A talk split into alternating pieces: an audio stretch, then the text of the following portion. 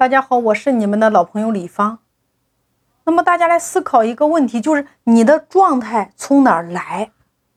你的状态是你语言的连接器，你只有状态好，你的语言才会有能量，对吗？别人听了才会有动力。你的生活状态也一样啊。我每一天都会谈到感受，那你今天的感受是开心的，是快乐的，还是抱怨的？你今天最大的收获就是看到的、听到的、收获到的、感受到的。你看，我们在线下落地少年领袖班的时候，会经常带着孩子们每一周去看一部电影。看完电影，我们会在群里边引导孩子们：“你的感受是什么？”那你会发现，真正的收获是所有的孩子们把自己的感受发在群里边，那个感受才是精华。才是孩子们真正要学到的。那刚开始孩子们可能就一句话，但是你会发现一年之后，他的内容就多了，他感受到的就完全不一样了。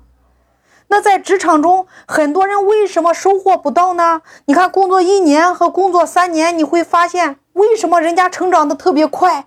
为什么同样的，有的人四十了，他还没有得到人生的成果？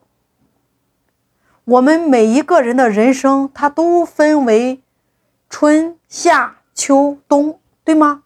很多人到了你的秋天，四十岁了、五十岁了，依然没有成果，原因是什么呢？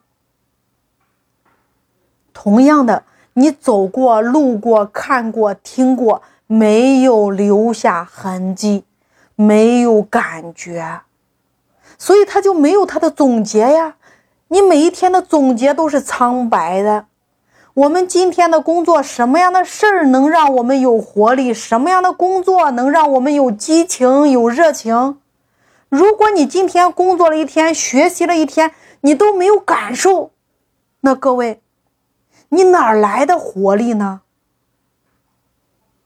你看，我只要跟一个人聊天。我都有收获呀，因为我每一天的焦点就是像海绵一样放空自己，从别人那里来吸取东西，我也到处学习，天天吸收呀。所以你每一次看到我，我的状态永远都是满格的。